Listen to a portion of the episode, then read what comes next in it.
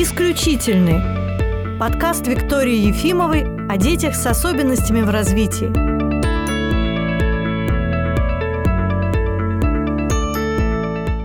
Добрый день, друзья! Я Виктория Ефимова, и это подкаст «Исключительные». Сегодня со мной в студии Ольга Фроловская. Здравствуйте, Ольга. Здравствуйте. Заместитель директора центра «Наш солнечный мир» в Санкт-Петербурге, методист этого центра – и сегодня мы будем говорить на очень интересную тему о сходстве и различиях между детьми с расстройством аутистического спектра и с алалией. Да, потому что действительно очень часто к нам приходят, обращаются к нам в центр. Я знаю, вообще специалисты часто сталкиваются детьми, с родителями, которые говорят о том, что у ребенка стоит диагноз сенсомоторная алалия, например, но мы, как специалисты, видим, что у него не сформированы базовые коммуникативные навыки. И на самом деле мы, соответственно, видим, что у ребенка есть либо высокий риск раз, либо уже мы направляем к психиатру, и психиатр методом наблюдения ставит расстройство аутистического спектра. Действительно, будем говорить о хорошем варианте, когда психиатр использует какие-то инструменты, опросники, наблюдает. Мы не рассматриваем вариант, когда ребенок пришел к врачу на 5 минут и получил какой-то диагноз. И именно из-за этого часто бывает и гипердиагностика аутизма, или наоборот ситуация, когда у ребенка аутизм, а его не диагностировали. Вот расскажите нам о том, какие методы используются при становлении этого диагноза. Да, хотелось бы как раз отметить, что часто родители тоже путают расстройство аутистического спектра и аутизм. Угу. Например, родители приходят, говорят, у нас не аутизм, у нас раз. То есть угу. мы ну, чуть-чуть вот в какой-то спектр попадаем. Важно, мне кажется, внести ясность, что у нас есть международная классификация болезней 10 пересмотра, и в ней есть слово аутизм. Соответственно, такой диагноз аутизм, ранний детский аутизм и так далее, атипичный аутизм. И по последней классификации, международной классификации болезней 11 пересмотра, уже появляется термин расстройство аутистического спектра. Раньше была триада аутизма по DSM, 4 DSM — это диагностические критерии Американской психиатрической ассоциации. И, соответственно, там выделяли три основных диагностических критерия. Это нарушение речи, нарушение социальной и эмоциональной взаимности и стереотипное повторяющееся поведение. Сейчас в DSM-5 уже осталось только два основных диагностических критерия. Это нарушение социальной и эмоциональной взаимности и отдельно нарушение коммуникации уже не выделяют. То есть они включены в нарушение социальной и эмоциональной Ну, а вот у меня тоже всегда был вопрос, э, как разделить э, нарушение коммуникации от нарушения взаимности, как это отделить? Да, но здесь как раз-таки отдельно просто была речь, угу. да, естественно, социальная эмоциональная взаимность, она связана с коммуникацией, и мы как раз дальше будем говорить, что у детей угу. с раз не сформированы базовые коммуникативные навыки. Но часто же бывают ребятки маленького возраста, раннего, я имею в виду где-то 2-2,5 года, у которых есть речь, но они не используют ее для коммуникации. Угу. То есть изолированно речь есть, то есть ребенок может что-то себе говорить под нос или даже пересказывать мультик, но функционально речь он не использует. Ну и второй диагностический критерий также остается прежним, это стереотипное повторяющееся поведение, которое чаще всего обусловлено особенностями работы сенсорных систем э, людей людей с расстройством аутистического спектра. Резюмируя эту часть, скажем, что теперь нет аутизма, теперь аутизм – это часть расстройства аутистического спектра, и это действительно, мне кажется, хорошее изменение, потому что слово «спектр» намекает на то, что это могут быть очень разнообразные проявления, разный уровень интеллектуального развития, разный уровень речевого развития, и э, сенсорные особенности тоже может быть разными, могут быть разными, несмотря на общий диагноз. Да, и как раз-таки в МКБ-11 уже мы видим вот эту классификацию, где мы видим расстройство аутистического спектра с нарушением интеллекта и с нарушением непосредственно речи, расстройство аутистического спектра без нарушения речи, но с нарушением интеллекта и так далее. То есть там разные варианты, как может выглядеть расстройство аутистического спектра, и, соответственно, от этого будет зависеть э, сложность. Конечно, все равно любая классификация это упрощение, и мы должны понимать, что если у ребенка проблемы с коммуникацией, у него нет речи, нам как минимум очень сложно его интеллект оценить, и здесь тоже нужно с огромной осторожностью делать выводы, особенно пока ребенок маленький. Да, и вот как раз если мы говорим про коммуникативную функцию речи, да, мы можем вспомнить такой коммуникативный дом. То есть, соответственно, у каждого маленького ребенка, и когда мы с вами были маленькие, у нас перед тем, как появляется слово, всегда появляется жест, и формируются базовые коммуникативные навыки. Соответственно, Если у нас речь на самом верху, вначале у нас есть вот как мы по лесенке поднимаемся mm-hmm. по ступенькам. То же самое, если, например, наверху будет ходьба, ребенок перед тем, как начинает ходить, он начинает держать голову, переворачиваться, садиться, а потом он ползет. То же самое, если мы говорим, что у нас наверху речь, то перед тем, как появляется речь, формируется совместное внимание, имитация подражания, умение делать жесты, очередность в игре с мамой. И как раз-таки уже после того, как ребенок начинает использовать активно жесты, у него быстро появляются слова. У ребяток с расстройством аутистического спектра вот эти базовые коммуникативные навыки, они не формируются. И мы уже в раннем возрасте можем это увидеть. По поводу жестов, я недавно была на конференции в Екатеринбурге, там был доклад по Dear Floor Time, и прозвучала очень интересная такая штука, что в 16 месяцев у ребенка типично развивающегося должно быть 16 жестов. Легко запомнить, 16 месяцев, 16 жестов. И вот это тоже очень важное различие между детьми с аутизмом и детьми с алалией, родители часто говорят, он говорит там что-то на своем языке, угу. но вопрос в том, имеет ли это коммуникативную направленность. Он сам с собой говорит на своем языке, или он пытается окружающим людям с помощью жестов, с помощью звуков объяснить то, что он хочет. Да, как раз-таки первый такой жест, почему часто говорят про указательный жест, mm-hmm. что это совместное внимание. То есть маленький ребенок еще не может сказать маме, смотри, летит самолет, но как раз-таки, если он увидит самолет, он покажет пальчиком и будет «О, а», да, то есть, соответственно, уже между мамой и ребенком рисуется такой треугольник. Это и есть совместное внимание. Ну, часто думают, что указательный жест нужен для того, чтобы ребенок что-то попросил. На самом деле это совершенно не так. Одна из важных функций указательного жеста – привлечь внимание других людей к тому, что тебе интересно. Это и есть совместное внимание, или иногда его называют разделенное. Тут с английского сложный перевод. Да, и, соответственно, точно так же можно, если маме сложно понять, есть ли указательный жест, можно вообще понаблюдать за ребенком, если вы купили новую игрушку, или вы пришли в какое-то новое помещение, если он увидит что-то интересное, принесет ли он маме это показать?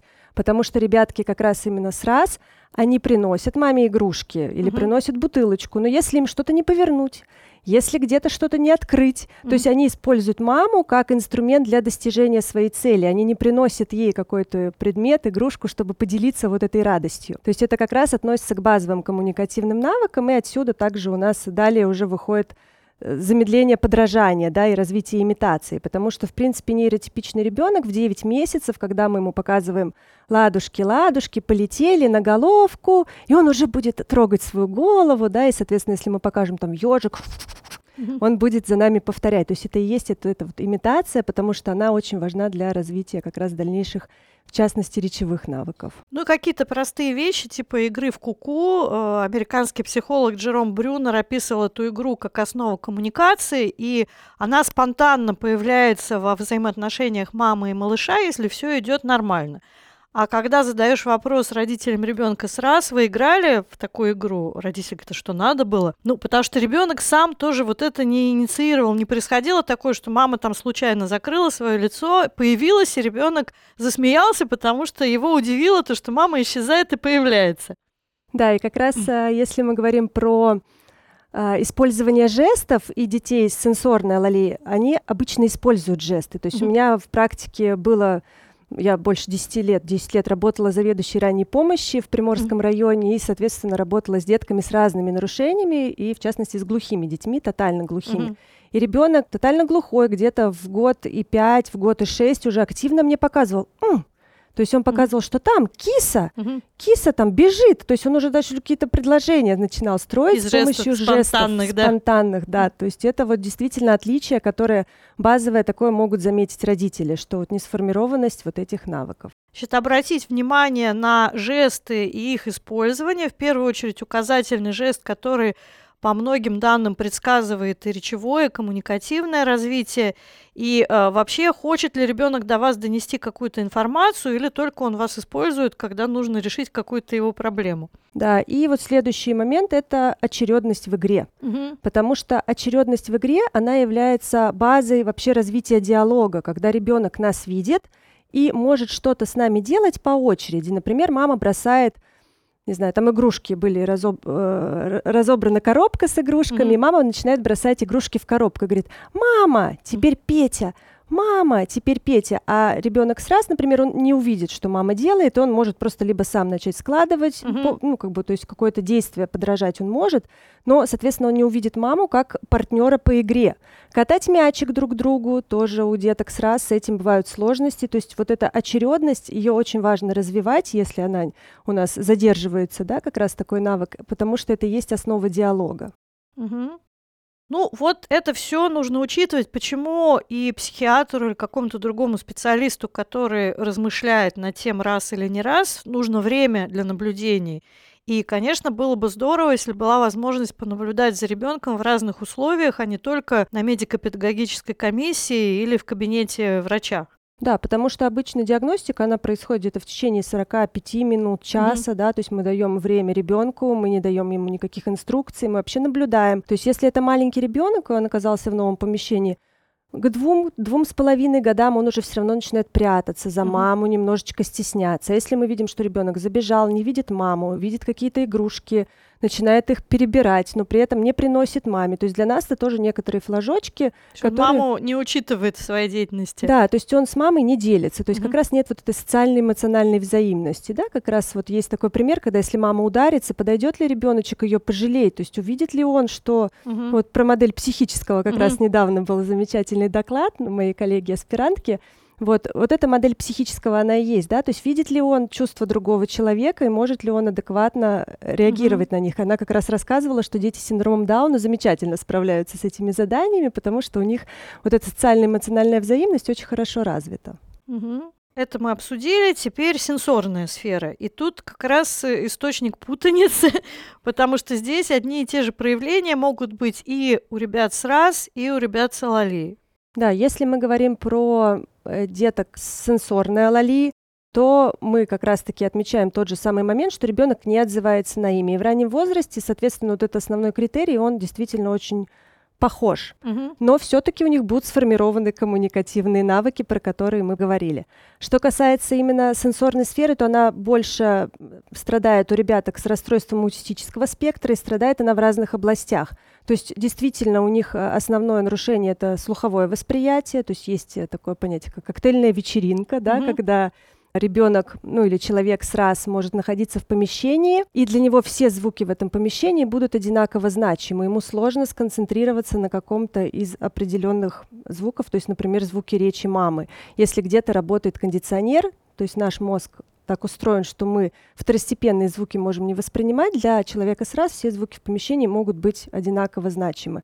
Также есть понятие гиперчувствительность, гиперакузия, гипоакузия. То есть, в общем, профиль ребенка с раз, он тоже может быть очень разный, что касается слухового восприятия. Тут еще стоит упомянуть о вестибулярной системе, поскольку они очень тесно слуховая и вестибулярная связаны. И часто и у детей с раз, и у детей с алалией мы диагностируем сниженную реактивность вестибулярной системы. Это может быть причиной того, что ребенок совершает какие-то движения, подпрыгивает, крутится, и даже когда дети совершают движение перед глазами, взмахивают ладонями, пальцами перед глазами, то это тоже может быть стимуляция именно вестибулярной системы, но через зрение. Да, действительно, и вестибулярная, и тактильная, да, поверхностная mm-hmm. чувствительность. Отсюда у деток именно сразу часто бывает пищевая избирательность или наоборот, если чувствительность снижена, такой ребенок может забивать mm-hmm. много еды в рот и не чувствовать даже как бы ее количество, или может вообще тянуть в рот несъедобные предметы, да, то есть ему важно все через рот исследовать, поскольку чувствительность у него снижена. Еще проприоцептивная, да, также чувствительность сюда будет относиться. Если она снижена, то такой ребенок Толкается, Толкается, быть, да. да. Он может куда-то любить залезать высоко и спрыгивать, mm-hmm. или бегать от стенки к стенке, и так прям сильно ударяться. Таких детей тоже видно. Вот, Но соответственно... это бывает и у детей с алали, да. и у детей с аутизмом. И здесь тоже нужно с большой осторожностью делать какие-то выводы, потому что иногда врач или другой специалист видит, что ребенок совершает какие-то повторяющиеся движения, и тут же делает вывод, ага, это аутизм. Да, то есть мы всегда возвращаемся к первому критерию. Почему так важно DSM-5? Потому что там эти критерии расписаны, они у нас делятся на пункт А, это вот нарушение социальной и эмоциональной взаимности, и пункт Б, это повторяющиеся стереотипные движения. Угу. Но мы говорим про раз только когда у нас из пункта и А то, есть другое. да, 3 плюса, и из пункта Б тоже 3-4 плюса. То есть это все в совокупности. Если мы видим, что у ребенка есть нарушение сенсорной интеграции, но при этом сформированы у него базовые коммуникативные навыки, тогда, естественно, мы будем думать в сторону сенсорной алалии. Угу. И теперь, наверное, стоит рассказать о том исследовании, которое вы проводите. Ольга скоро уже будет защищать свою кандидатскую диссертацию, и как раз она посвящена особенностям слухового восприятия у детей с РАС и с алалией. Да, у нас э, было большое исследование в клинике «Прогноз». Мы смотрели, где-то 460 детей у нас было всего исследовано. А у нас было две группы. Первая группа – это дети с расстройством аутистического спектра. У них стоял официальный диагноз э, РАС. Но помимо этого мы еще все равно использовали диагностику КАСТ, чек-лист аутизм спектрум дизодер. И вторая группа – это дети с нарушениями речи. И тех, и других было где-то по 230 человек. Mm-hmm. Мы смотрели акустические стволовые вызванные потенциалы. Это самое быстрое, неинвазивный метод исследования скорости обработки слуховой информации на уровне ствола мозга. Соответственно, каждый пик АСВП, то есть вот этих акустических стволовых вызванных потенциалов, относится к определенному участку ствола. То есть это Исследование проводится для детей с сохранным периферическим слухом и смотрится именно скорость обработки по стволу, то есть, по сути, это нам показывает процесс миелинизации, да, насколько ствол зрелый и с какой скоростью проходит импульс. И второе, это мы смотрели мульти-ССР, это частотность, мы смотрели... На звуки каких звуки, частот да, реагирует частот. тоже ствол. Да, именно речи, речевых, mm-hmm. то есть там и, соответственно, у нас в исследовании получилось, что эти особенности характерны как для детей с РАС, так и детей с нарушениями речи.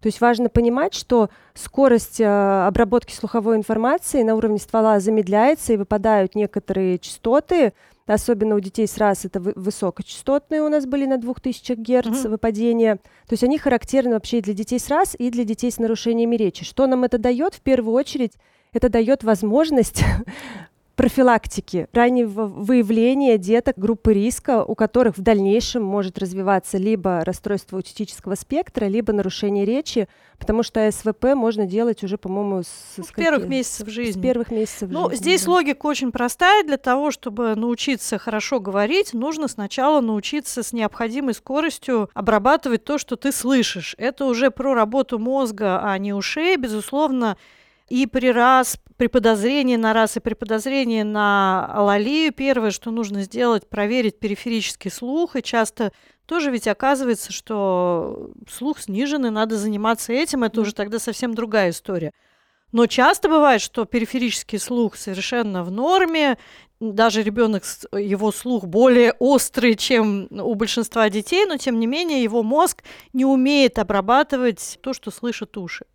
Ну и, соответственно, есть инструментальные методы стимуляции, аудиотренинг по методу Томатиса, есть еще InTime, ну, в общем, различные методы, которые представлены в прогнозе.